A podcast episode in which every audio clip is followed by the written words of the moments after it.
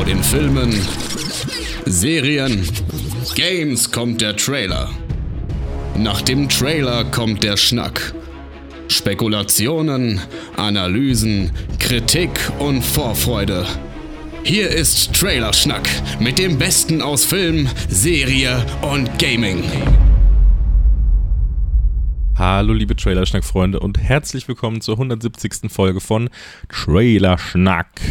Diesmal wieder mit einer Einspielerfolge und ich muss auch die ganze Zeit mal kurz abgeben, weil mein Hund gerade meinen Rucksack zusammen beißt. Eine Sekunde. So, der Rucksack ist weg. er kann nicht mehr reinbeißen. Wir haben uns heute wieder zusammengefunden für eine Games-Folge, falls ich das noch nicht gesagt habe. Ich habe, es gab super, super viele Trailer in letzter Zeit. Leider auch ganz viel Masse und wenig Klasse, hatten wir alle so im Kollektiv das Gefühl. Aber da, wo Klasse war, war teilweise richtig viel Klasse und darüber wollen wir uns heute unterhalten. Leider nicht so viel. Leider, nee, eigentlich haben wir nur einen, eigentlich haben wir nur zwei neue Trailer äh, und einer eher zu einem Spiel, das schon ein bisschen älter ist. Aber so ist es halt. Ich bin ganz ehrlich, die ganzen Summer Games Show und Xbox Showcase und so weiter, das war, also, nee, wir haben, wir haben noch ein, ein großes Ding haben wir noch. Ähm, die waren alle äh, so ein bisschen, also so sehr mild irgendwie, ne? Die waren alle so, ja, schon cool, aber ist jetzt auch nichts dabei, wo man so richtig durchdreht, dass es irgendwann kommt. Außer ein, zwei Kleinigkeiten. Also Starfield zum Beispiel, da habe ich richtig viel Lust drauf. Da hat der, äh, unser Grafiker Chris, der, der Fastex, äh, ja, ihr kennt ihn jetzt langsam alle mal. Der macht ja hier auch das Intro. Natürlich kennt ihr den. Ähm, der hat uns einen richtig langen Einspieler zu Starfield geschickt, auch einen sehr ausführlichen Einspieler. Und äh, der ist da absoluter Experte, schon immer Bethesda Die Hard, liebt alles, was die machen äh, in Richtung Rollenspiel und Co. Das liebt er komplett und deswegen äh, war er da der beste Mann, um ihn zu fragen nach seiner Meinung zu Starfield. Und weil wir jetzt gerade schon so viel drüber reden, lasst uns doch direkt mal an ihn weitergeben und uns mal ganz genau anhören, was er zu Starfield zu sagen hat. Denn wenn einer mit Leidenschaft drüber reden kann, dann er. Viel Spaß damit. Hallo ihr Lieben, hier ist der Grafikriss, also ich mache alles, was mit Grafiken zu tun hat, bei Radio Nukular, aber auch bei Trailerschnack und so weiter. Und heute ist es total cool, weil es ist ein Thema, das mir extrem am Herzen liegt. Das Summer Game Fest war, äh, da waren super viele coole Trailer, die wir gesehen haben. Äh, Xbox hatte eine Konferenz, PlayStation hatte eine Konferenz. Heute erst war Nintendo, also wir haben jetzt gerade hier den 21.06. Ich sitze hier in meinen schönen 30 Grad Dachgeschoss an meinem Rechner. Es ist super stressig. Aber ich möchte heute über Starfield reden, denn äh, das ist ein Spiel und da muss ich leider ausholen und es wird mir wahrscheinlich schwerfallen, mich kurz zu halten. Ich versuche es aber trotzdem, ähm, weil Starfield für mich wirklich etwas ist. Nicht nur Starfield, sondern generell die Rollenspiele von Bethesda sind für mich ein Herzensthema. Und wir haben jetzt etwas gewartet, ja. Ähm, es kam nämlich jetzt ein Deep Dive, also eine über 40-minütige, äh, ein über 40-minütiges Showcase zu Starfield. Aber mehr dazu gleich. Ähm, erstmal ist es so, Starfield ist ein Spiel, das 2018 angekündigt wurde. Ja, genau, also so lange ist es her, ja. ähm, damals noch zusammen mit The Elder Scrolls 6. Und das ist ein anderes Thema, weil äh, da könnte ich jetzt 98 Stunden drüber reden. Aber wir haben dann äh, damals nur diesen, dieses Logo von Starfield gesehen und vorher war schon die Gerüchteküche ein bisschen am Brodeln und dann kam halt dieses Starfield-Logo und ich saß da, war total beeindruckt. Bei Elder Scrolls 6 musste ich ein bisschen weinen, aber ähm, dann haben wir lange nichts mehr gehört und ich habe jetzt vorhin nochmal nachgeguckt, dann haben wir einen ersten Trailer bekommen, tatsächlich am 13. Juni 2021. Also das ist schon zwei Jahre her. Und als dieser Trailer damals kam, da saß ich wirklich da und dachte mir so, boah, ja, boah, ich hab mega Bock. Also das ist so, mh, mm, mega geil. und ähm, jetzt, ja, zwei Jahre später, kam dann eine Starfield Direct. Beziehungsweise, bevor die Direct lief, hatten wir ja noch das Xbox Showcase und auf dem Xbox Showcase selber haben wir einen 3-Minuten-Trailer gesehen. Und der, finde ich, der hat schon richtig Bock auf mehr gemacht. Also der hat erstmal grundsätzlich alles gezeigt, was wichtig ist. Ja, ähm, von, von, den, von der Schiffs, äh, Schiffsfahrt, also vom, von der Raumfahrt ähm, bis hin äh, zum Kampfsystem und zur Erkundung. Also sie haben einen relativ sauberen Trailer ähm, dann eben hochgeladen und präsentiert auf dem Xbox Showcase der hat mich schon mal ganz gut eingestimmt und äh, was ich natürlich aber eigentlich sehen wollte, war dann die Direct, ja. Und äh, beziehungsweise das Showcase. Und ähm, bevor ich aber auf das Showcase zu sprechen komme, muss ich ich muss ja im Vorfeld ganz kurz zu meiner absoluten Liebe zu Bethesda Rollenspieler äh, mich aussprechen. Und es ist ja so, ich, ja, Chris, also der Grafik Chris, ich äh, spiele sehr viele Videospiele. Ich zock fast alles. Ich zock Indie-Games, ich zock äh, Retro-Games, ich zock Double-A-Games, ich zock Beat'em-Ups, ich liebe Arcade Racer und so weiter. Was ich aber am allermeisten liebe, sind Dark Fantasy oder Fantasy-Rollenspiele. Also ob das jetzt ein Dragon's Dogma, Dragon Age, ähm, Elder Scrolls oder auch ein World of Warcraft ist und so. Alles das finde ich geil. Deswegen habe ich auch total Bock auf Final Fantasy jetzt, weil das halt genau mein Setting ist, so, ne? Ähm, und ich habe damals 2006 kam ja Oblivion raus. Und ich weiß, davor gab es Morrowind und davor gab es noch Daggerfall und davor gab es Elder Scrolls Arena. Und das soll jetzt gar nicht das Thema Elder Scrolls werden, aber ich muss da ein bisschen ausholen, damit man versteht, warum ich so gehypt bin auf Starfield. Also, Oblivion ist so eine Sache, als das, also ich habe, wenn ich tausend Videospiele gespielt habe, und das weiß ich nicht, aber es müsste hinkommen, vielleicht sind es mehr, vielleicht sind es weniger, dann ist Oblivion, also The Elder Scrolls 4 Oblivion, auf Platz Nummer 1. so, ich meine, ich habe das Logo mir auf meinen Arm tätowiert. So, ich liebe dieses Spiel. Ja, ich liebe die Welt, ich liebe die Atmosphäre, ich liebe den Soundtrack. So und ähm, ich würde am liebsten jetzt 10 Stunden über Oblivion reden, ähm, aber das mache ich irgendwann mal irgendwo woanders. so, weil das ist äh, noch mal so, da kann ich ganz viel zu sagen. Aber Oblivion ist einfach für mich ein Rollenspiel, das damals vor allem mit seiner Welt äh, gepunktet hat bei mir. Und ich habe das damals 2007 gespielt, zuerst auf einem PC, danach auf der Xbox 360. Und ähm, ja, fünf Jahre später kam dann Skyrim raus. Und man muss dazu sagen, ich bin 1993 geboren. Das heißt, ich habe Oblivion gespielt, als ich 14 war. Und Skyrim kam raus, als ich 18 war. Und das war damals für mich schon. Warte mal, war ich 18? 2009? Ja. ja, doch, ich war 18, genau. Und dann war Skyrim so krass. Es war so ein mega heftiges Open-World-Spiel. So, ich habe da Stunden drin verbracht. Und ich habe das ja auch nochmal für die PS4 gespielt. Und ich habe es platiniert. Und ich habe es auf der PS5 platiniert. Und ich habe da unzählige Spielstunden drin. So, ja. Und ich höre heute noch eigentlich täglich den Oblivion-Soundtrack, den Skyrim-Soundtrack. Aber wenn wir über Bethesda-Rollenspiele sprechen, dann müssen wir auch über Fallout reden.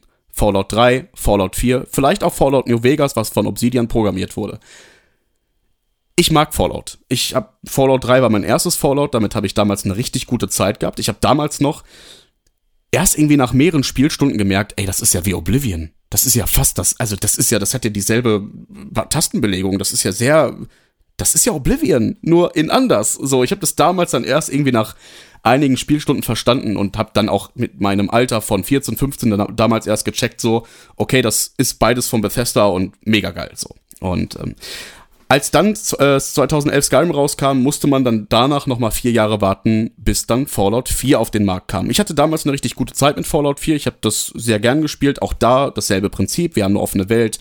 Wir haben Fraktionen, Gilden, Quests und so weiter und so fort. Okay, das dazu. Also, wann kam Fallout 4 raus? Richtig 2015.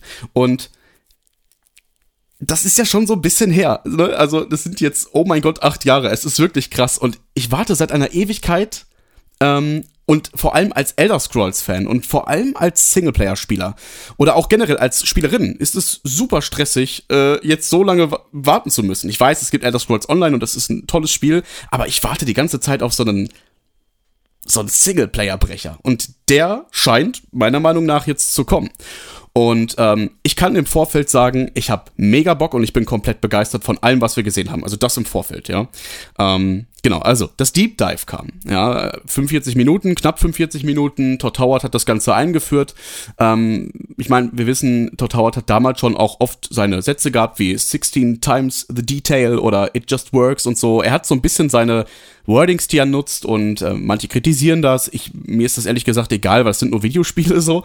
Ähm, aber gehen wir mal auf das Deep Dive, äh, Deep Dive ein. Also Deep Dive, ähm, das erste, was wir gesehen haben, ist ein Einblick in die Spielewelt. Also man hat die Städte gesehen, die Planeten und so und alles wirkt auch total originell, weil ich finde, Starfield hat so einen Stil, der einerseits bekannt ist und gleichzeitig aber auch irgendwie was Neues versucht. Na, ich habe jetzt mal kurz geguckt, wie sie das nennen. Sie nennen das Ganze NASA-Punk. So wie ich das verstehe, erinnert das so an so ein glaubwürdiges Zukunftssetting. Also da ist nichts Fantasy-mäßig, sondern ist, ist so originell wie möglich. Und das macht das, finde ich persönlich, total interessant. Ähm, und nachdem man so diesen kleinen ersten Einblick gesehen hat in diesen Deep Dive, ne, von der Welt, von den Städten, von den Dörfern, ähm, von äh, ja auch der Sichtweite, die das Spiel auch bietet, die ganzen Berge und so auf dem Planeten sieht einfach alles krass aus. Und danach haben sie die äh, Character Creation gezeigt. Ich meine, klar, hier, das, was man danach sieht, ist halt ganz klassisches Charakter erstellen, sieht mega geil aus. Ähm, klar werde ich locker eine Stunde drin verbringen, um mir einen coolen Charakter zu machen. Äh, ich mache meistens einen Charakter, der mir persönlich sehr ähnlich sieht, weil ich möchte mich mit einer Spielfigur identifizieren, ja, die sehr ähnlich aussieht wie ich. So, ne? Und ähm, deswegen ganz cool. Ähm, genau, und man wacht im Spiel halt eben auch auf. Ne? Also das hat man zumindest gesehen, dass man als Charakter aufsteht, dann kommen zwei Leute zu einem hin und sagen irgendwie was, bla bla bla, hey, was geht ab? Und dann kann man halt seinen Charakter erstellen. Grafik der Charaktere kommen wir gleich zu. Aber was danach gezeigt wurde, sind die Skills. Und ich muss sagen, der Einblick ist cool. Ich habe es noch nicht 100% verstanden, aber das, was sie gezeigt haben, sieht auf jeden Fall schon mal extrem cool aus. Ähm, also es sieht auch sehr facettenreich aus. Und ich finde, gerade bei den Bethesda Games mochte ich das persönlich mit dem Skillsystem immer eigentlich ganz gern. Klar, Oblivion haben die Charaktere mitgelevelt und Skyrim war auch so okay. Was ich aber mo mochte immer war dieses, ey, du machst was Bestimmtes, also du nutzt ein, eine Art und Weise, wie du kämpfst und durch das Nutzen von deiner Magie oder durch das Nutzen von Einhandschwertern skillt sich dann genau dieser Wert hoch und das finde ich einfach nur geil. Und ich muss ja sagen, ich bin generell auch ein Riesenfan von diesen Ego-Perspektiven Open World äh, RPGs. Ich mag das total. So.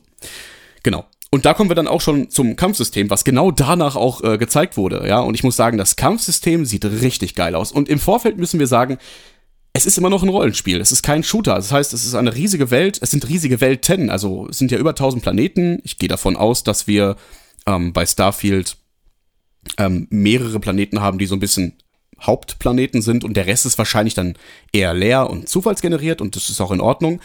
Ich finde das Kampfsystem aber für so ein großes Spiel und für so eine große Welt sieht mega gut aus. So, ich finde da, ich persönlich finde es total geil. So, es sieht wuchtig aus, das Trefferfeedback sah relativ befriedigend aus.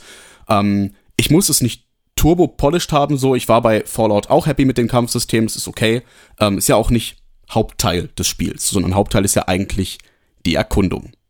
Was es aber neben der Erkundung auch noch gibt, und das haben sie dann auch gezeigt in diesem Showcase, man kann seine eigenen Schiffe bauen und das ist das ist genial. Also das sieht so geil aus und ich bin ja eigentlich jetzt nicht so der Raumfahrt, Universum, Sci-Fi Mega-Fan. So bin ich nicht. Ne, wie ich schon am Anfang von dieser Aufnahme hier gesagt habe, ich bin mehr so der Fan von Fantasy, aber dass man sein Raumschiff so komplett individuell gestalten kann, das ist ultra krass. Also das finde ich mega geil. Ich kann dazu aber noch gar nicht so viel sagen. Ich glaube, das muss man selber ausprobieren, wenn man das ganze Spiel dann halt spielt, wenn es rauskommt. Und ähm, Genau. Und jetzt ist es noch so, dass die dann noch einen Bereich gezeigt haben zum Thema Companions. Und natürlich kann man hier auch wie bei den anderen Teilen von oder den anderen Spielen von Bethesda dann seine Companions ähm, mit ins Spiel nehmen. Was ich richtig geil fand im Trailer, der Adoring-Fan, also der, der nervige Fan von Oblivion, hat hier ein, ja, so einen Easter Egg-Auftritt. Ne? Also wer den nicht kennt, bei Oblivion in dem Spiel gab es damals so einen Fan, das war ein NPC und der ist ein immer hinterhergerannt. Der war super nervig. Der hat so eine orangene Puddingfrisur. So, keine Ahnung. Und äh, den hatten sie halt im Trailer. Und als Oblivion-Fan, und ich liebe Oblivion, da saß ich da so und war so, oh mein Gott, wie cool das ist. So, ich fand das, also das war richtig cool. Und ähm, genau, und dann haben sie das Ganze fortgesetzt ähm, mit dem Spaceflight. Ich muss sagen, ich bin ja nicht so der Mega-Fan von Raumschiff, Flugkram, Steuerungsgedöns. Ähm, da bin ich nicht so der Mega-Fan von, aber für das, was es ist, sah es richtig gut aus. Und dann haben sie äh, in dem Trailer oder in diesem Showcase nach diesen äh, Companions und nach dem Spaceflight haben sie natürlich noch einen Controller und ein Headset angekündigt. Finde ich cool, brauche ich jetzt nicht. Ich finde den Controller jetzt nicht so hübsch, ist aber auch nur eine persönliche Ansicht.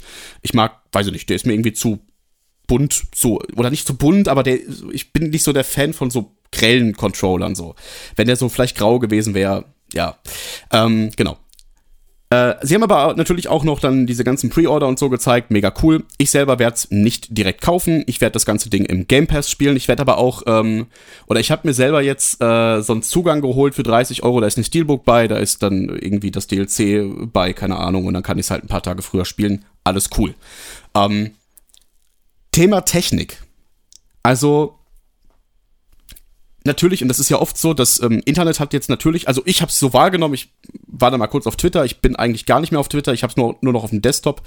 Da gab es dann schon so ein bisschen Diskussion zum Thema 30 FPS auf Konsole. Und als ich das gelesen habe, und da muss ich ehrlich sein, da war ich auch erstmal so, ah, mh, hm, okay. Ja. Und dann habe ich aber etwas gelesen vom Thema Frame Pacing. Also das heißt, ähm, dass sie gucken, dass die Frames so gepaced sind, dass es besser zu den 30 FPS passt. Und dann können die 30 FPS auch relativ sauber aussehen. Und ich weiß, was damit gemeint ist. Ich weiß, dass es Spiele gibt, die durchaus sauberer aussehen mit der, mit der ähm, Framerate. Ja, siehe Zelda, Tears of the Kingdom.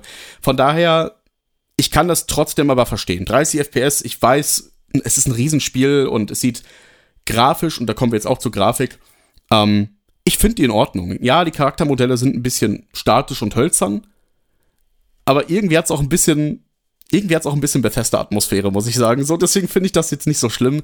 Ähm, mit den 30 FPS, ja, das schwebt mir auch noch so ein bisschen durch den Kopf, aber eigentlich ist es mir egal. So, ich, ich glaube, nach zwei Spielsessions, wenn überhaupt, wenn nicht sogar nach einer Spielsession, wenn nicht sogar nach einer Spielstunde, gewöhne ich mich eh dran. Weil es ist eh kein Mega-Shooter-Singleplayer-Spiel, wo man mal so drei Stunden Spielzeit hat mit Action und bla, sondern es ist ja mehr Exploration und äh, ja, cozy Game. Also es ist kein cozy Game, aber man wird ja schon ein bisschen mehr Zeit haben, um Dinge zu erkunden. Und ich finde, bei so einem Spiel sind dann schon 30 FPS völlig in Ordnung. Genau. Also, das Showcase, ich fand's richtig geil. Es hat mir persönlich viel mehr Bock gemacht, so ähm, auf das Spiel, als ich eh schon hatte. Und ähm, ich kann es kaum abwarten. Ich sag, wie es ist. Ich habe die letzten zwei Augustwochen Urlaub. Das heißt, wenn mein Urlaub vorbei ist, kommt Starfield raus. aber so ist das leider nun mal.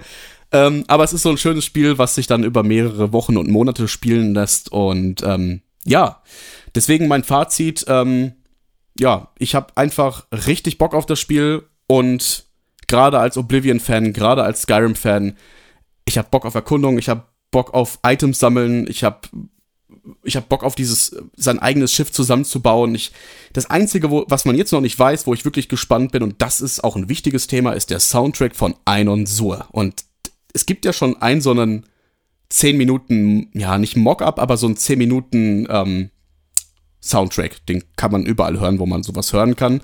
Und das klingt einfach ultra krass. Also das klingt mega geil. Ich höre das jetzt schon total gerne äh, immer zwischendurch. Und äh, ich hoffe natürlich auf den Soundtrack, den man hört, wenn man dann, ja, so dieser Exploration-Soundtrack. Also wie hört der sich an? Wie fühlt der sich an? Weil ich finde, bei Bethesda-Rollenspiele macht der Soundtrack immer einen Großteil aus. So. Das war's aber auch. 15 Minuten. Äh, tut mir leid, dass es so lange gedauert hat. Ich äh, habe versucht, mich kurz zu halten, weil, wie gesagt, das Thema ähm, Rollenspiele von Bethesda ist für mich ein Herzensthema. Und äh, ja, ich wünsche euch auf jeden Fall noch viel Spaß mit der aktuellen Ausgabe von Trailerschnack. Und dann würde ich sagen, hören wir uns und bis dahin. Euer Grafikriss. Tschüss.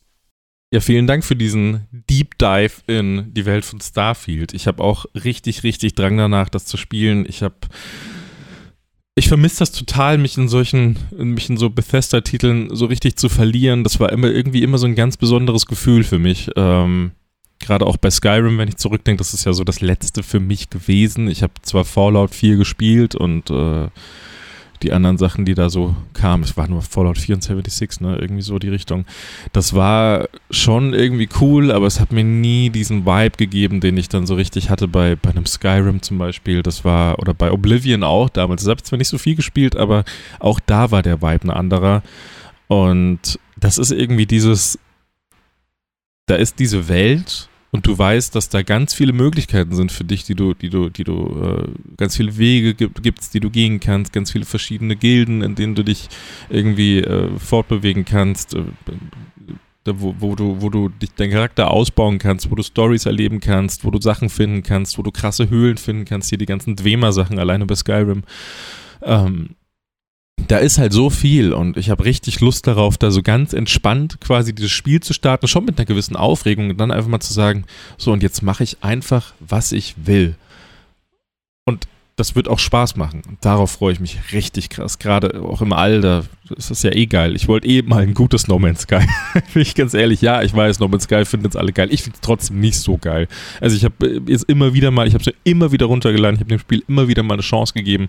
Aber es ist halt wirklich so. Also, na ja, es ist immer noch nicht richtig krass und deswegen freue ich mich auf ein gutes No Man's Sky als Starfield mit Story und dies und das und jenem. Das wird bestimmt richtig toll.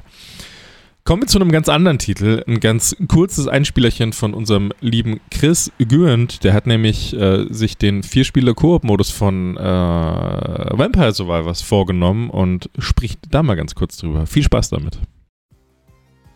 Hallo Freunde, vielen, vielen Dank für die Übergabe. Kevin, ich habe heute einen kleinen Trailer zu besprechen und zwar sind es stolze 45 Sekunden, die mich aber sehr, sehr glücklich gemacht haben.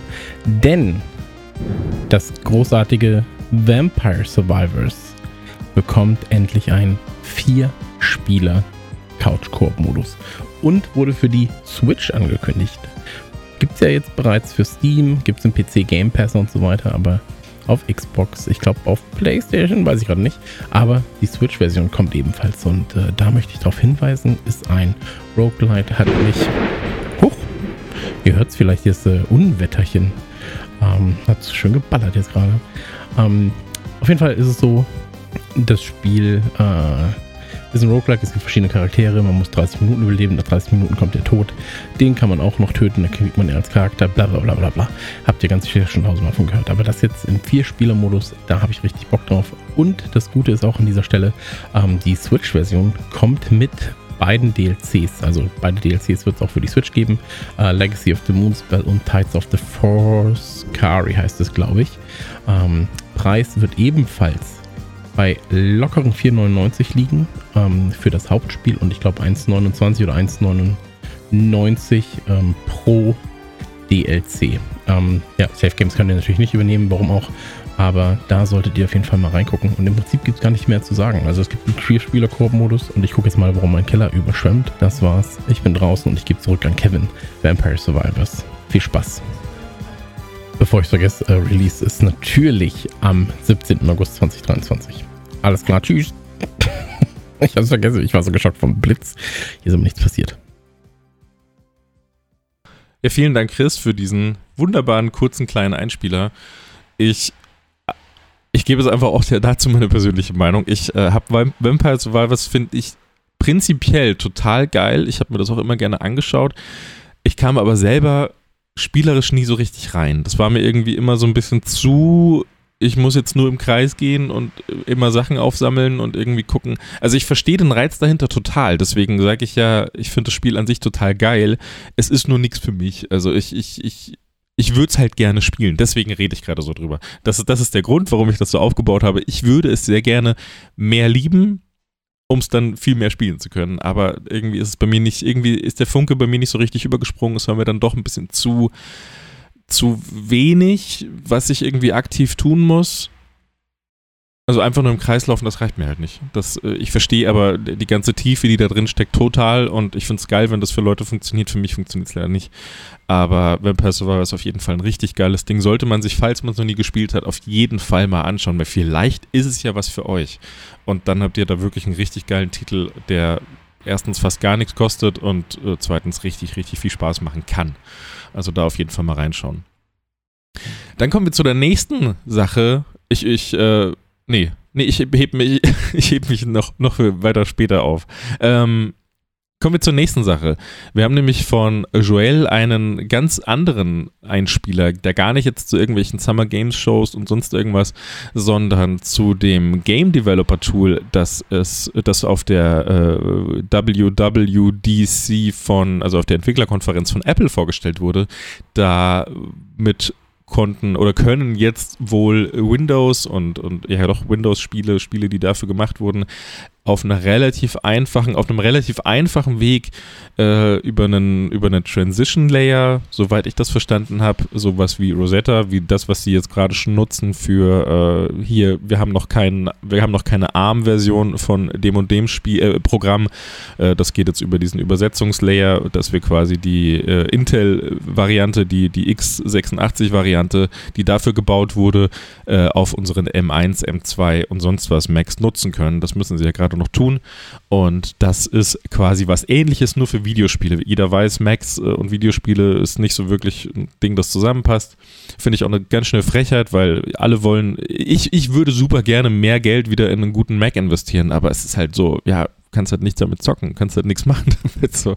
Wenn ich mir schon so einen teuren Laptop kaufe dann, und, und der auch immer auf der Bühne und auf jeder Vorstellung geprahlt wird, wie viel GPU-Power sie haben und zehnmal so viel als die Konkurrenz und bla bla. Und dann kannst du nichts damit machen, außer dass du halt eben natürlich Produktivität äh, irgendwie da, da quasi mit einfließen lässt und sagst, okay, äh, oder, oder Kreativität, ich render irgendwas und keine Ahnung was, da helfen mir dann die, die, die Grafikkerne, aber ich will damit auch zocken können. Und warum das jetzt eine schöne Entwicklung ist oder warum das ein gro großes Ding ist, das eventuell eine goldenere Zukunft für Mac Gaming darstellen könnte, das erfahren wir zum Einspieler von Joel. Viel Spaß damit. Hallo, hier ist der Joel, frisch aus dem Keller, frisch bei halbwegs ertragbaren Temperaturen und ich freue mich mal wieder zu euch sprechen zu dürfen. Heute habe ich ausnahmsweise mal keinen Trailer mitgebracht, sondern möchte über ein anderes Thema sprechen und zwar über die gerade stattgefundene Apple Developer Konferenz. Und jetzt denkt natürlich jeder, ah, okay, jetzt geht es um die Vision Pro, aber nee. Kurz bevor die Vision Pro als One More Thing vorgestellt wurde, hat Apple ein interessantes Toolkit vorgestellt, nämlich das Game Porting Toolkit. Was hat es damit auf sich? Das soll ermöglichen, Windows-Spiele mit deutlich weniger Aufwand auf den Mac zu portieren. Und das ist eine ganz interessante Entwicklung, denn Apple hat über Jahre, wenn nicht Jahrzehnte, den Gaming-Sektor komplett außen vor gelassen und äh, sehr, sehr arg ignoriert. Das ist was anderes beim iPhone oder beim iPad, aber da muss man halt auch sagen, ja, es sind halt Devices ohne ohne Controller. Dann mit der Zeit konnte man dann irgendwann Controller anschließen, aber dann sind es halt trotzdem noch Mobile Games, die häufig nichts mit den großen Brüdern und Schwestern von den Konsolen oder dem PC zu tun haben. Und wie, wie kommt es überhaupt, dass so wenig für den Mac äh, entwickelt wurde? Apple hatte ganz, ganz lange einfach äh, im, im PC-Bereich einen wahnsinnig beschissenen Marktanteil. Die sind irgendwie bei 2, 3, 4 Prozent rumgekrebst. Und dafür macht es als äh, Entwickler natürlich wenig Sinn, Spiele für zu entwickeln. Und äh, dann irgendwann gab es den Switch zu Intel-Prozessoren. Und damit war es dann möglich, auf den Macs Windows zu installieren. Dann war es aber so, dass Apple nicht gerade die aktuellsten Grafikkarten verbaut hat, sondern halt in den Notebooks, da sind die nie kompromisslos aufs, äh, aufs äh, Gaming gegangen. Es sollten ja auch schöne, kompakte, zuverlässige Arbeitsrechner sein und vor allen Dingen eine passable Akkulaufzeit haben. Und das ist halt mit so einem Gaming-Laptop einfach nicht gegeben. Entweder die wiegen sieben Kilo oder sie sind halt ruckzuck aus.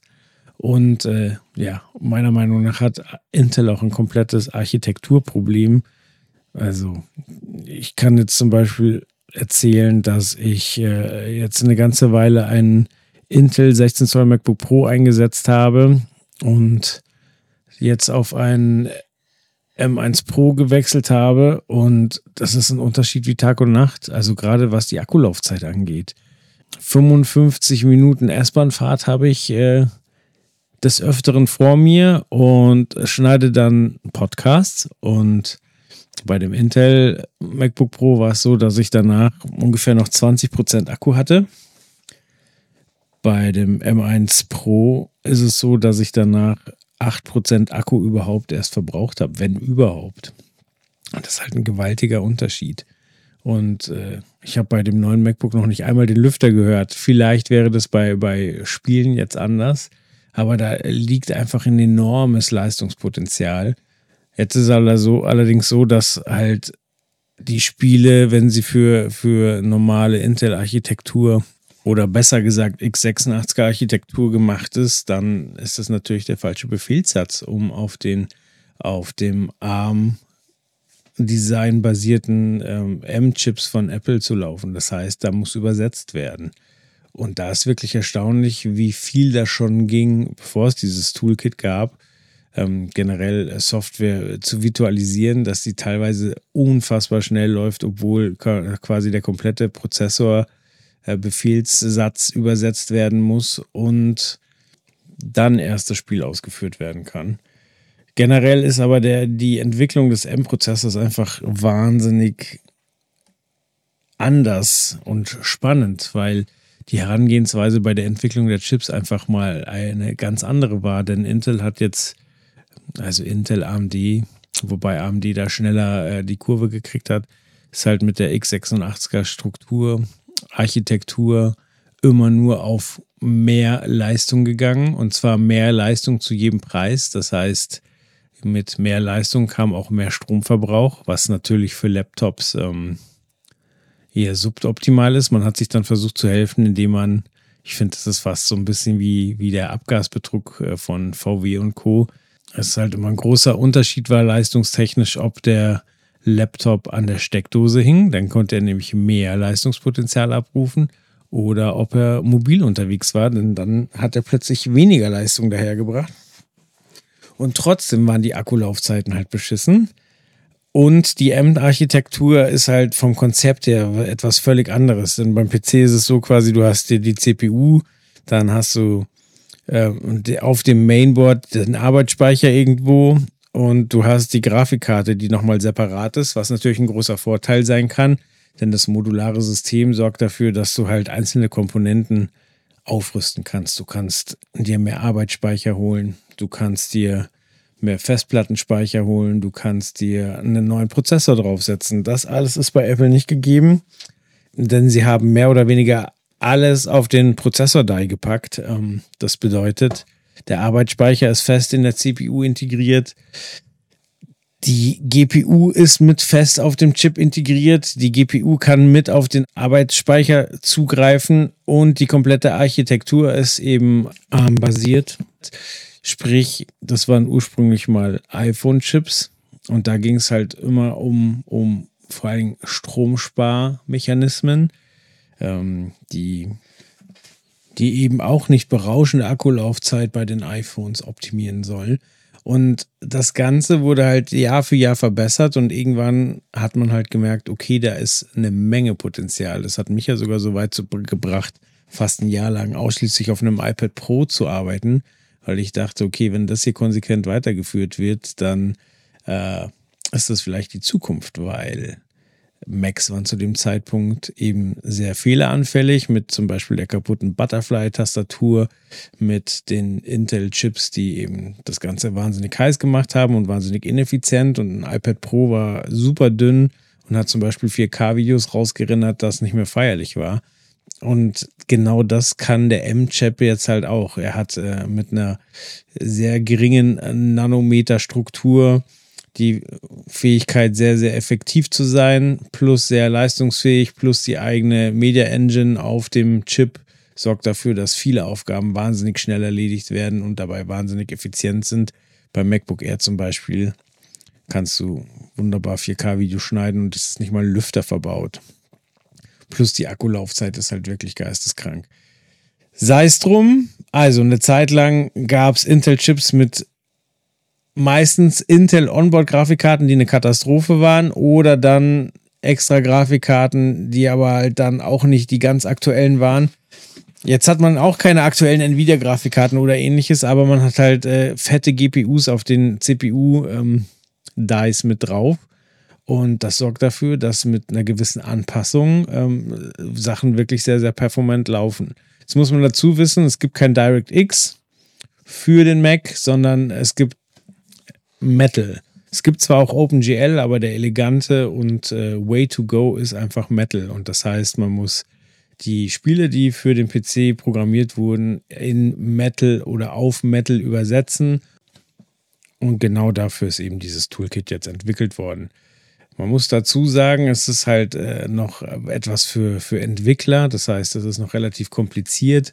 Äh, man hört, dass äh, DirectX 11 und 12 besser performt als Spiele, die unter DirectX 10 ähm, eingesetzt oder umgesetzt wurden.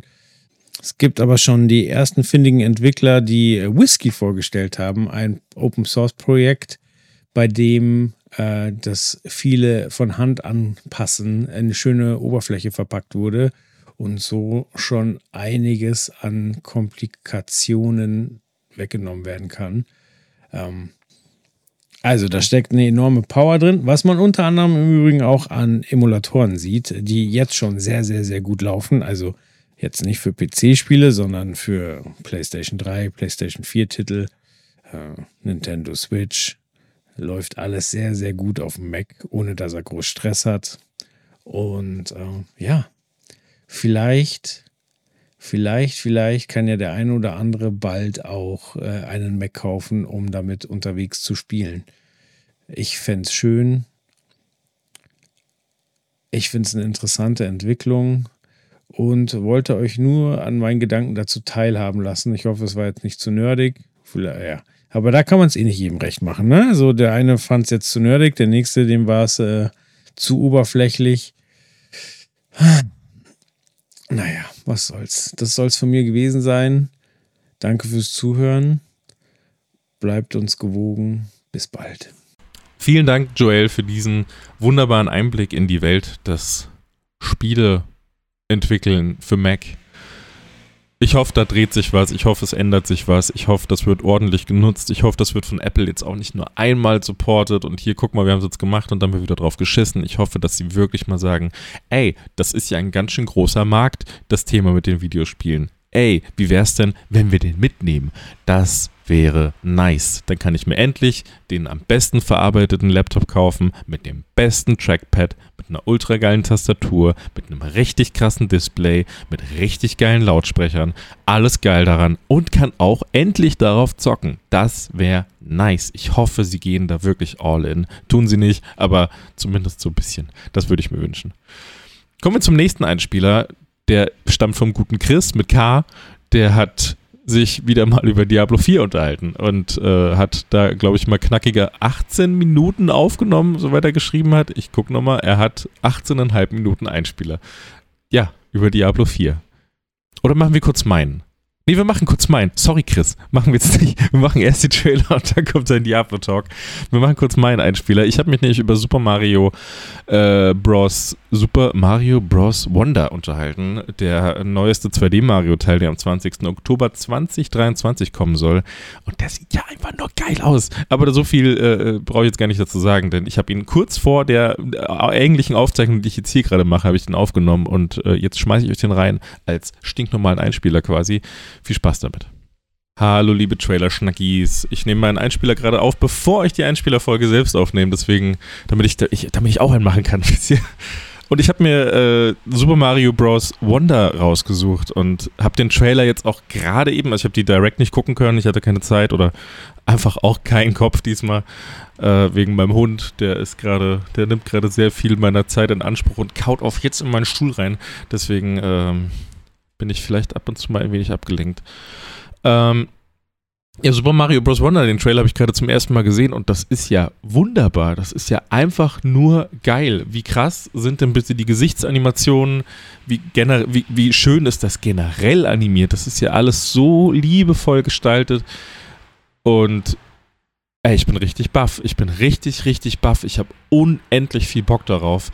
Ich den Trailer gerade angemacht, dann geht die Musik los. Ich habe es jetzt nicht mehr genau im Kopf, aber, aber äh, die, die, allein da saß ich gerade leicht mit meinem Arsch wackeln da und war so. Du, du, du, und das war einfach, das ist einfach wieder ultra, ultra, ultra viel Fun. Und wie gesagt, was, was ich jetzt eben schon erwähnt hatte, ich finde es richtig schön, dass Mario jetzt so viele Emotionen im Gesicht hat, dass auch die Kappe mal hochfliegt, ich meine, das war alles vorher schon so ein bisschen da, aber das ist jetzt so viel lebendiger, gefühlt nochmal 50 Prozent mehr als vorher.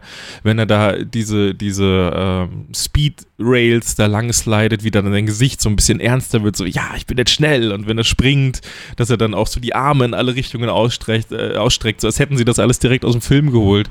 Diese ganze, dieses ganze neue Leben, was jetzt in ihm drin steckt. Und das ist, also ich finde das einfach nur geil. Das ist ja unglaublich. Das wird ein richtig heftiges Mario. Denk, also es muss ja gut werden. Wann war ein Mario spielt schlecht, aber das sieht auch noch danach aus, als wäre es einfach mal was ganz, ganz Neues. Ein ganz neues 2D Mario, das einfach einen komplett neuen Anstrich bekommen hat. So als hätten sie sich, als hätten sie das, wo man nicht dachte, dass sie sich jemals nochmal komplett neu erfinden können, nochmal neu erfunden. Auch mit, mit ich sehe es hier gerade nochmal, weil er nebenbei läuft, hier diese Schattenwelt, in der man sich dann groß und klein machen kann äh, und, und, und die ganzen und die Bäume und der Hintergrund und Co. mitgeht, dass sich da das, das Level dynamisch anpasst. Ich finde es einfach nur nice, ne? Ich finde es richtig nice. Ich weiß gar nicht, was ich noch so viel mehr dazu sagen soll, außer alle Charaktere haben tolle Gesichtsanimationen. Alles sieht super aus. Alles sieht so lebendig aus. So richtig so, als könnte ich, also als wäre es einfach Next-Gen Mario. Also so diesen, diesen Effekt hat es gefühlt, zumindest so ein bisschen auf mich. So, es ist so ein Next-Gen-Ding irgendwie. Es ist so, das ist die neue Generation von Mario. Nicht, weil es eine neue krasse Grafik ist, auch die ist ultra heftig wieder mal, aber ähm, es ist einfach eine neue Generation Mario und das finde ich Ey, ich find's so toll, ne? Auch hier Elefanten Mario am Ende, auch super geil. Geiles Meme, Benjamin Blümchen natürlich.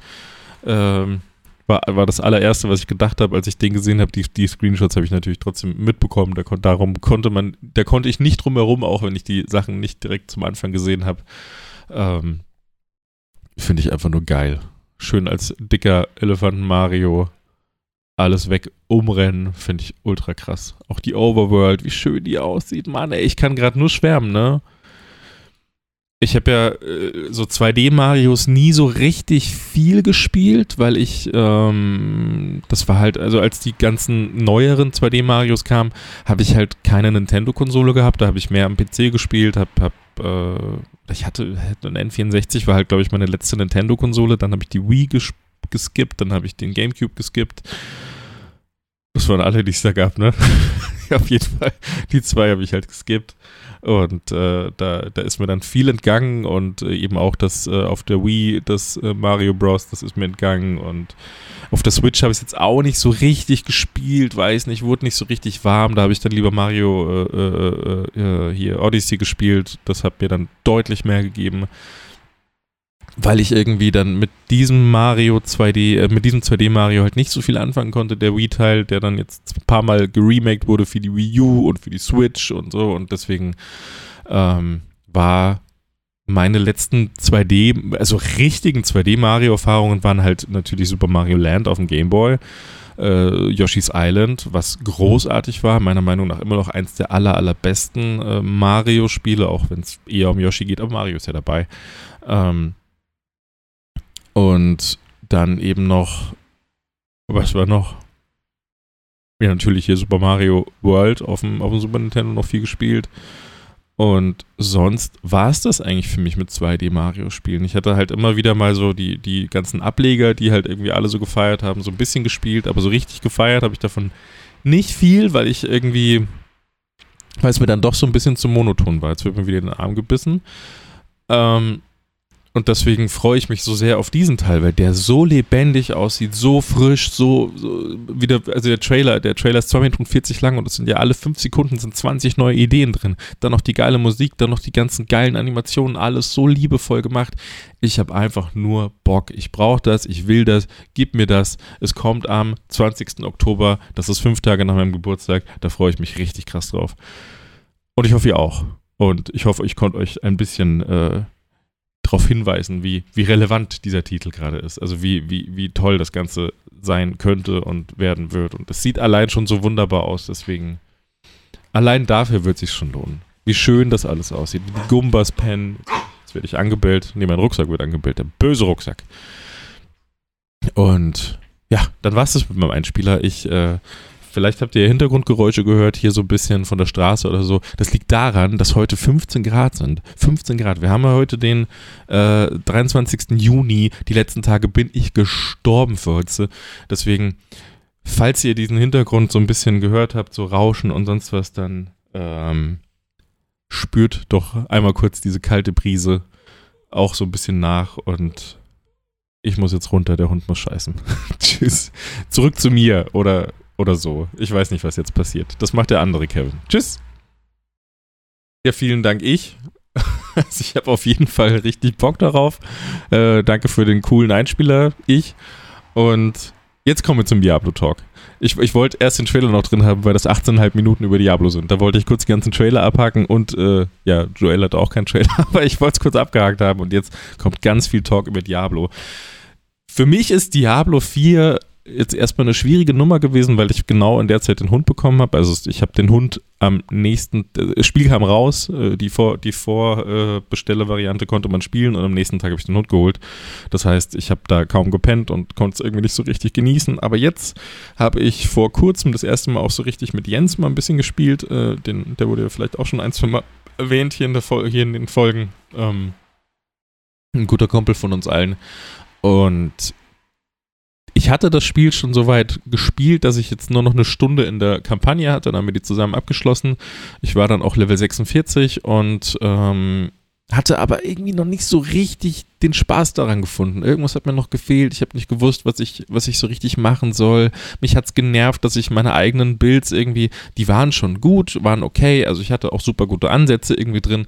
Aber am Ende musst du halt doch wieder googeln, wie machst du es jetzt perfekt und wie haben sich alle irgendwie das zusammen gecrackt und was weiß ich, damit du den ultra krassen Ultraschaden machst und alle Mechaniken ausnutzt. Und das ist mir, das hat mich ein bisschen genervt, weil ich mir schon irgendwie gewünscht habe, das Ganze so ein bisschen selber rauszufinden und zu sagen, ey, guck mal, ich, ich äh, fuchs mich da jetzt ganz tief rein und äh, weiß dann ganz genau, welcher Bild für mich am besten funktioniert und wie ich am meisten Schaden mache und keine Ahnung. Ich hatte irgendwie gehofft, das so ein bisschen mehr selbst rauszufinden. Aber dann kamen ja noch so viele Sachen dazu, der Okkultist und dies und das und hier mit Edelsteinen und Sockel upgraden und da brauchst du die 38 Handwerksmaterialien und das ist schon ganz schön viel gewesen. Und jetzt am Endgame auch. Ich bin ein bisschen überfordert von allem, was man da machen kann weil es mir nicht so richtig klar gemacht wurde, hatte ich das Gefühl, was ich jetzt alles tun kann und was ich jetzt alles tun sollte, um an geiles Gear zu kommen. Ähm, aber langsam entfaltet sich das alles für mich. Ich laufe jetzt auch gerade oftmals einfach nur ganz blöd mit einer äh, Lilith-Schrein-Map rum und sammle halt einfach alles ein. Also das, äh, wer es nicht weiß, auf der ganzen Map sind super viele Schreine von Lilith, Lilith äh, platziert und äh, sobald man einen davon aktiviert, das ist wirklich nur hingehen, A drücken und dann hast du ihn aktiviert. Äh, dann bekommst du einen permanenten Bonus für deinen Charakter und auch für alle Charaktere äh, in diesem Realm, also quasi Softcore Realm. Das heißt, wenn ich einen neuen Magier oder irgendwas anfangen würde auf Level 1, dann hat er alle diese Boni, die ich durch die eingesammelten Schreine von Lilith habe, hat er dann auch schon. Und da dachte ich, das ist eine sinnvolle Beschäftigung. Und auf dem Weg entdecke ich auch ganz viel da manchmal. Das Dungeon, hier mal rein, da mal rein, das mal machen, hier das Event auf der Karte irgendwie ein bisschen mitmachen. Und so entdecke ich gerade das Spiel so ein bisschen und das ist irgendwie ganz cool. Und bin jetzt auch Level 53, glaube ich und habe auch langsam so einen halbwegs brauchbaren Schaden, zumindest für meine äh, Weltstufe. Ich spiele noch auf Albtraum oder bin gerade auf Albtraum angekommen, auf Weltstufe 3 und das klappt irgendwie alles ganz gut und jetzt komme ich langsam rein und dabei entdecke ich die Welt und das macht irgendwie schon, macht Spaß. Und äh, jetzt kommen wir zu der ganz anderen Seite der Medaille, denn Chris Schulz hat richtig reingebuttert, richtig reingebuttert und der erzählt euch jetzt 18,5 Minuten Deep Talk zum Thema Diablo, warum das Ganze geil ist und warum er damit so viel Spaß hat. Deswegen viel Spaß und bis in 18 Minuten. Einen wunderschönen guten Tag. Telespiel, Einspielerzeit, ohne schlechtes Gewissen. Was für ein wundervoller Moment, um über Diablo 4 zu reden. Wie abgefahren die Zeit gerade ist, oder? Ich meine, ich habe mich noch nicht mal von Zelda erholt, da kickt mich Diablo 4 erneut komplett aus dem Leben. Einziger Wermutstropfen, diesmal kann ich wirklich nicht mit meiner Tochter auf dem Schoß meine Runden durch Sanctuario drehen. Das war bei Zelda deutlich elternfreundlicher.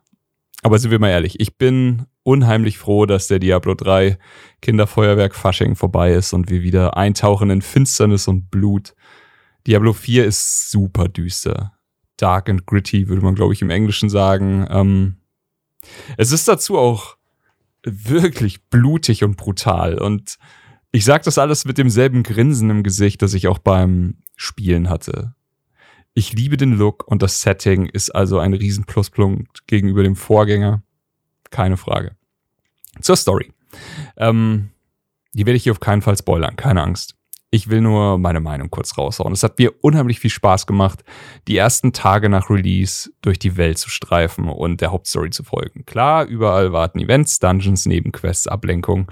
Aber wer straight durch die Story will, der kann das auch machen. Es ist eine schön erzählte Geschichte, bombastische Cinematics. Also jedes Mal, wenn Lilith, die Antagonistin, auf den Plan tritt, ist es einfach absurd. Ihr, jeder, der es durchgespielt hat, wird wissen, was ich meine, wenn ich sage, das Ende heilige Scheiße. Ähm, ja, Story, die mir bis zum Ende richtig gut gefallen hat, gab's und es hat mir richtig Bock gemacht auf mehr. Und das ist auch wichtig. Ähm, denn das soll ja auch kommen. Nach dem Launch ist vor der Season. Diese kommt Mitte oder Ende Juli. Ähm, genaues Datum gibt's noch nicht. Und geht so ungefähr ein Vierteljahr. Also jede Season soll immer so ein Vierteljahr gehen. Ähm, dazu startet ein Season Pass mit allerlei Kram. Für mich der perfekte Anreiz, um jetzt den Hebel so ein bisschen nach zwei Wochen voller Hack-and-Slay-Action wieder auf Normalzustand zu fahren und dann frisch bei der Season reinzustarten mit einem neuen Charakter. Für alle, die nicht wissen, wie so eine Season in Diablo aussieht, über einen abgesteckten Zeitraum starten alle äh, Spieler neue Charaktere und diese starten quasi bei Null. Sie haben kein Geld auf der Bank, sie haben keine Items auf der Bank, sie sind wieder Level 1. Ähm, jede Season bringt ihren eigenen kleinen Season Pass mit und eben Perks und Boni. Müssen wir da mal gucken, was sie sich für dieses Mal ausgedacht haben. Interessant bei Diablo 4 ist aber auch das Renown-System. Und äh, hier, wir, wir haben ja eine Open World bekommen diesmal. Im, also im Gegensatz zu den Vorgängern gibt's hier eine riesige Open World, die ist eingeteilt in fünf große Bereiche. Hier können wir quasi Rufe arbeiten für alle möglichen Dinge. Ähm, und dieser Ruf wird fantastisch belohnt, muss man sagen. Es gibt extra Skill-Punkte, Trankladungen, am Ende auch Paragon-Punkte, erzähle ich später, was das ist. Ähm, und genau hier spielt eben auch was Feines in die Season mit rein. Wer vorher fleißig war, der nimmt etwas von diesem Progress, etwas von diesen Hausaufgaben, die wir erledigt haben, mit in die Season. Die Devs haben jetzt letzte Woche in einem Dev Talk ein bisschen aus dem Nähkästchen geplaudert und erzählt, dass man sowohl den Map Progress mitnimmt als auch die Lilith-Statuen. Und dafür gibt's eben diese Renown-Punkte. Ähm, Lilith-Statuen sind versteckte Abbilder von Lilith, die überall auf der Welt verteilt sind. Und jedes Mal kriegt man so ein kleines Goodie. Jedes Mal machen sie alle Charaktere, die man hat, stärker. Denn es gilt eben wunderbarerweise für alle. Also starte ich mit meinem ersten Charakter noch mit, keine Ahnung, acht Stärke, sammle aber mit dem irgendwann im Endgame-Bereich alle Statuen ein, startet mein zweiter Charakter nicht mehr mit acht von jedem Stat, sondern vielleicht mit 80 oder noch mehr. Ähm, bringt auf jeden Fall schon einiges. Und da genau das nimmt man mit in die Season. Man kriegt die Renown-Punkte dafür, die Map ist schon freigeschaltet. Man hat dann im Endeffekt glaube ich, man startet, glaube ich, direkt auf Renown Stufe 2 oder 3 und du hast halt dann wirklich 10 Skillpunkte, 5 Trankladungen mehr. Das ist einiges. Aber dafür muss man auch fleißig sein. Alles in allem für mich aber eine wundervolle Endgame-Karotte vor der Nase, der ich wirklich gerne nachgejagt bin. Ich habe sowohl im Softcore als auch im Hardcore alle meine Statuen und Map-Abschnitte gesammelt. Und ich freue mich tatsächlich bei der Season zu testen, wie weit mein Hardcore-Charakter da nach oben kommt. Bleiben wir gleich bei Hardcore. Auch keine Neuerung für Diablo-Fans. Hardcore beschreibt, ich erkläre es jetzt trotzdem nochmal kurz, ein Spielmodus, bei dem das Ableben des Charakters endgültig ist. Egal aus welchem Grund, sei es Unachtsamkeit, Lag, Disconnect, Tod ist tot und alles, was sich der Spieler erspielt hat und er am Körper trägt, ist weg. Alles, was sich der Spieler erspielt hat und auf der Bank hatte, bleibt allerdings da. Das heißt, der zweite Einstieg also mein zweiter Charakter wird es nicht so schwer haben wie der erste, denn ich habe mir vielleicht schon ein bisschen Gold erarbeitet, noch so ein bisschen andere Sachen. Ähm, hier geht's ein bisschen leichter. Im Vergleich zum Vorgänger muss ich sagen, fühlt sich Hardcore ein bisschen härter an für mich. Aber ja, dazu kommen wir nachher noch. Ähm, jetzt fragt man sich aber bestimmt, warum man sich so einen Wahnsinn antun möchte, wie dieses Hardcore-Spielen. Habe ich mich damals auch gefragt, bin ich ganz ehrlich. Aber der liebe Chris äh, hat mich dann irgendwie dazu überredet und ja, Glaubt mir, es funktioniert. Es macht einfach so unendlich viel Spaß. Es ist deutlich spannender für mich. Das sind jetzt natürlich alles subjektive Punkte. Äh, für mich ist es deutlich spannender. Ähm, ich habe es geliebt, die Story im Softcore durchzuspielen, klar. Aber ähm, im Softcore macht man einfach andere Dinge. Ich bin im Softcore oft umgefallen am Ende, weil ich Skillungen getestet habe, weil ich ähm, viel zu starke Gegner getackelt habe. Kann man alles machen. Im Hardcore macht man das nicht. Da gelten andere Regeln. Im Zweifelsfall geht man nicht zum World Boss, wenn man ihn vielleicht noch nicht kennt, wenn man noch nicht groß genug ist vom Level her. Im Zweifelsfall spielt man nicht weiter, wenn man vielleicht ein Bierchen zu viel getrunken hat am Nachmittag. Und im Zweifelsfall lockt man auch einfach aus, wenn man müde ist. Dinge, die man im Softcore, ich meine, das ist einfach scheißegal, aber im Hardcore tut man das nicht. Man konzentriert sich. Man ist deutlich fokussierter. Es ist heimtückisch und irgendwie herrlich. Und das ist das Schöne. Und ja, ich glaube, das Allerschönste bei der Sache, es steht ja jedem frei zu spielen, wie er mag. Es gibt hier kein richtig und kein falsch. Das Einzige, was ich aus Review-Sicht eben sage, ich finde es nach ungefähr 150 Spielstunden deutlich schwieriger einzuschätzen als bei Diablo 3, wann mir wirklich krasse Gefahr droht und ob jetzt eine Situation gefährlich wird oder nicht. Und das macht die Sache vielleicht noch ein bisschen spannender. Ich bin gespannt, ob sich das ändert, wenn ich nochmal 150 Stunden draufpacke. Aber momentan gibt's teilweise Damage Spikes oder Situationen, die mich ohne Not so sehr an den Abgrund führen, dass ich das wirklich, also nur noch ums Arschlecken überlebt habe. Aber ey, das ist der Thrill, nicht wahr? Ähm, generell finde ich den Schwierigkeitsgrad überhaupt aber auch teilweise knackig. Klar gibt's wieder die Meta-Cookie-Cutter-Builds.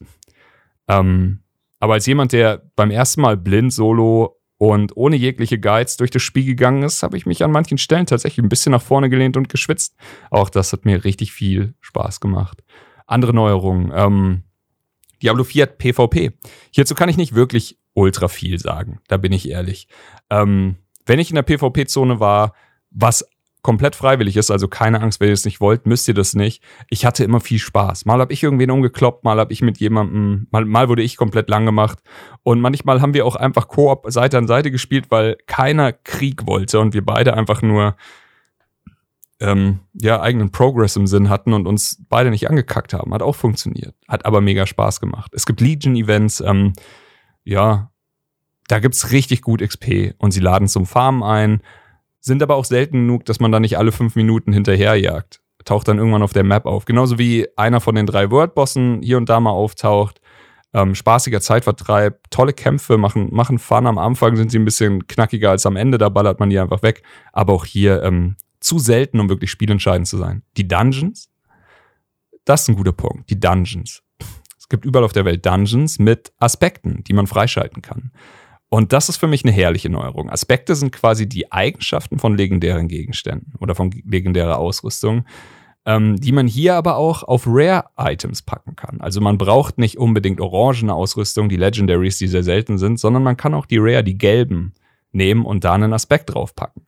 Und so macht man ihn quasi zu einem legendären Item. Ähm, hier kann man sich gezielt Aspekte raussuchen, die man eben braucht für sein Bild, für seine Klasse. Für Hardcore gibt es zum Beispiel sehr viele schöne defensive Aspekte, die man im Softcore vielleicht nicht so, so oft angucken muss.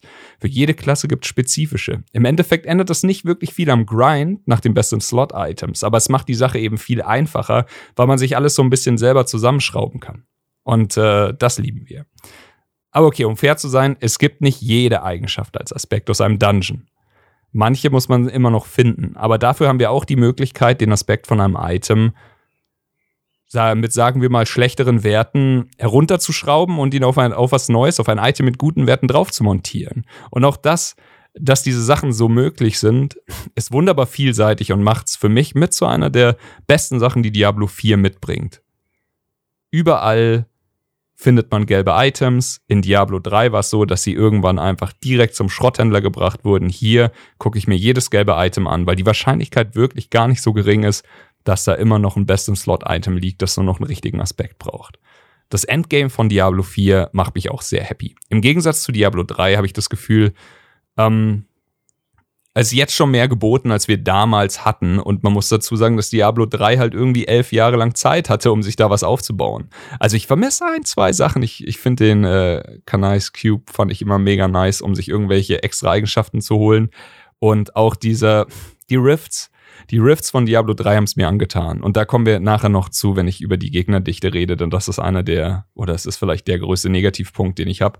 Die vermisse ich. Aber es gibt so viel hier im Endgame zu tun. Es gibt Helltide-Events, bei dem Teile der Map mit schweren Gegnern vollgepflastert werden und man eine bestimmte Ressource äh, farmen kann. Die kann man dann bei Kisten für bestimmte Item-Slots tauschen. Richtig hilfreich, wenn man bestimmte Sachen gezielt farmen will. Es gibt den flüsternden Baum. Hier erledigen wir auch Dinge, Diablo-Dinge und werden mit allem möglichen Zeug belohnt. Es gibt Kisten am Ende. All das erfindet das Rad nicht neu, aber es ist einfach eine feine Sache und man hat immer was zu tun, wenn man einloggt und gerade, keine Ahnung, nicht gerade mit der Gang loszieht, um irgendwelchen Quatsch zu machen.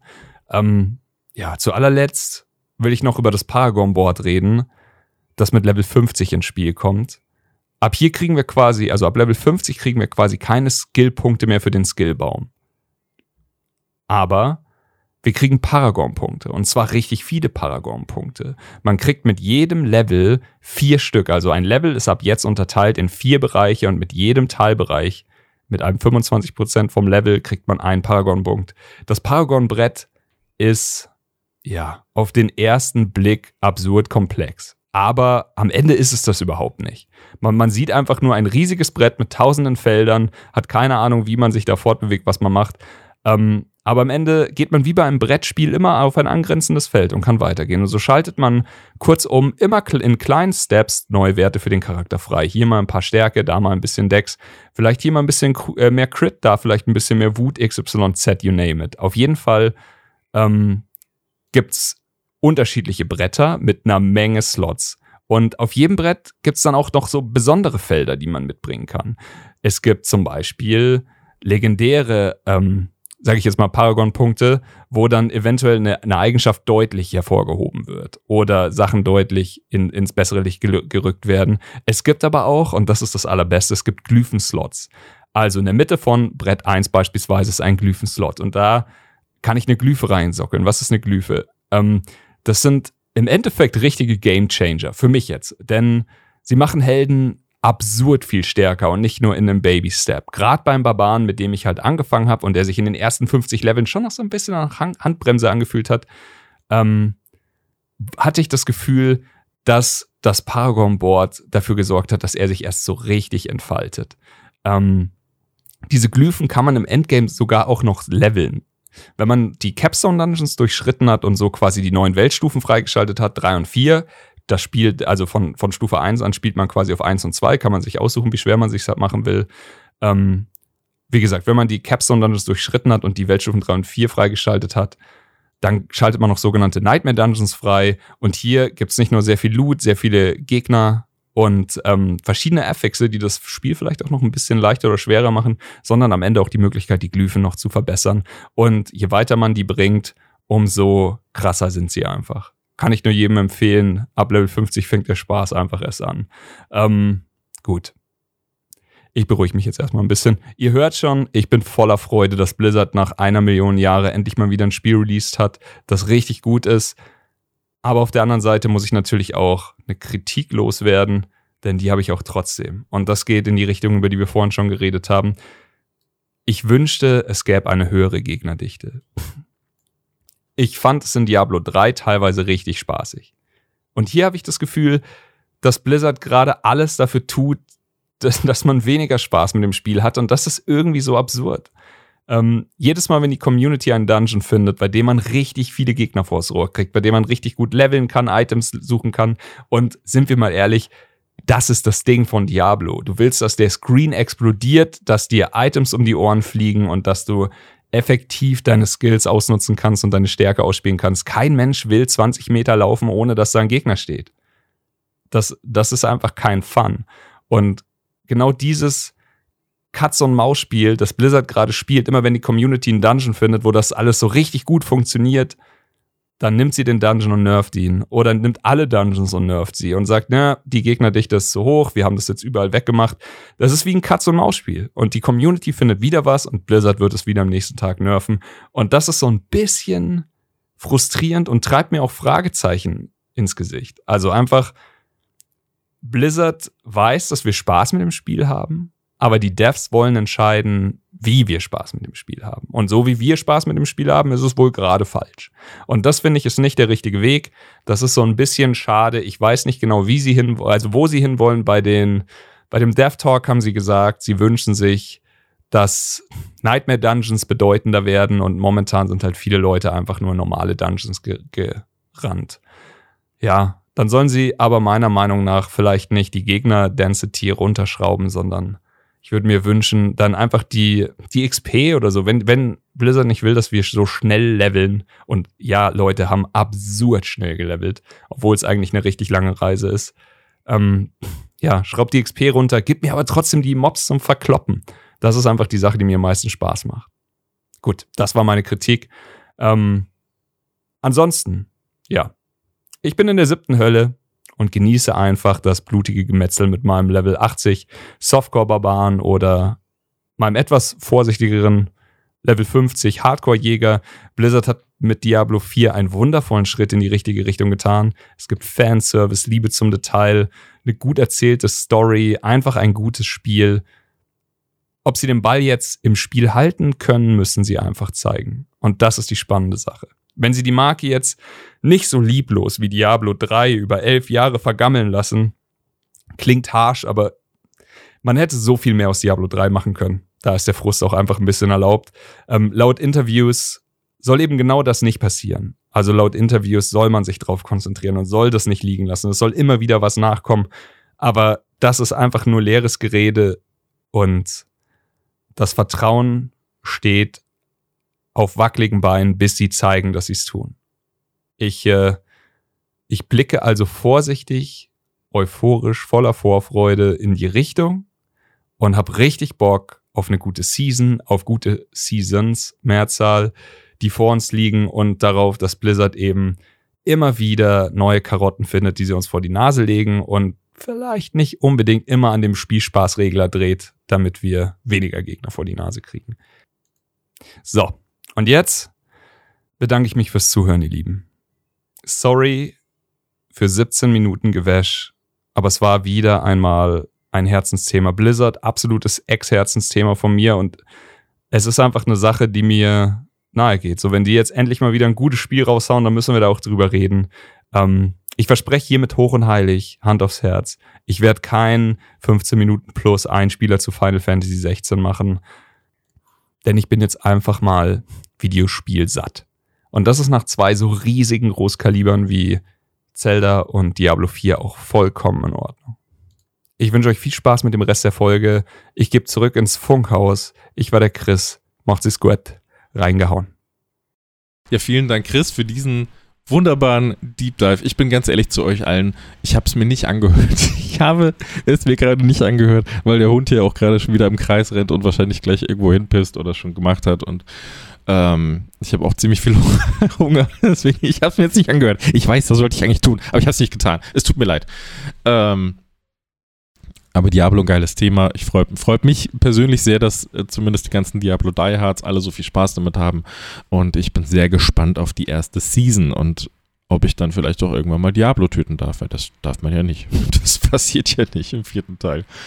Ähm, auch übrigens mein größter Kritikpunkt an Teil 4, dass die Story nicht so geil ist irgendwie. Ich finde die schon okay, aber ich mochte das bei Diablo 3 so gerne. Das war so ein sinnvoller Aufbau, das war immer eins der großen Übeltöten am Ende der Kapitel. Da warst du in einer ganz anderen Welt unterwegs und, und äh, dann kam ein geiles Cinematic und ich gucke mir die heute noch gerne an und das ist, ich weiß nicht, da hatte ich irgendwie, das hat mich storytechnisch mehr eingenommen.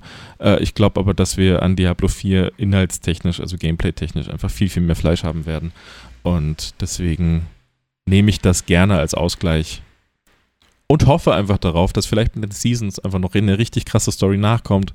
Da drücke ich einfach mal die Daumen für uns alle. Aber es muss ja kommen. Was wäre das denn für ein Diablo-Spiel, wenn du niemals gegen Diablo kämpfen darfst? Das ist ja Quatsch. Ich hoffe, da kommt einfach immer wieder Story dazu. Gerne auch eine Erweiterung. Melkt mein scheiß Geldbeutel, ist mir total egal. Ähm, solange ich coole Inhalte bekomme für Diablo.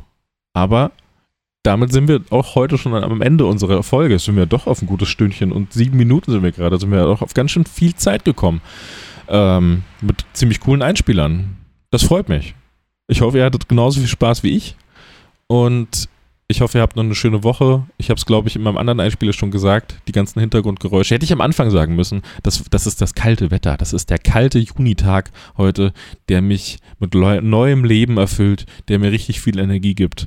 Und Ey, es ist so schön. Ne? Ich hatte, ich habe hier in meiner Wohnung wirklich 27 Grad aktuell immer, weil ich in so einem scheiß Altbau lebe und da die scheiß Sonne drauf scheint und alles scheiß aufheizt und ich krieg die Temperatur hier nicht raus, weil dann natürlich, ich bin umgeben von Straßen und von Häusern und das heizt sich auch alles aus und, und strahlt nachts noch Hitze ab wie so ein scheiß Heizkörper, diese Gegend hier. Und du kriegst das einfach nicht raus und das ist schrecklich. Und deswegen freue ich mich umso mehr um diese Temperaturen heute. Die geben mir richtig, richtig, richtig viel. Ich hoffe, ihr konntet den Tag heute auch so ein bisschen genießen. Ich hoffe, die Unwetter sind bei euch gerade nicht so schlimm. Und äh, macht's gut, habt noch eine schöne Zeit und bis zum nächsten Mal. Es war mir ein Fest. Tschüss. Das war Trailer Schnack. Bis zur nächsten Ausgabe.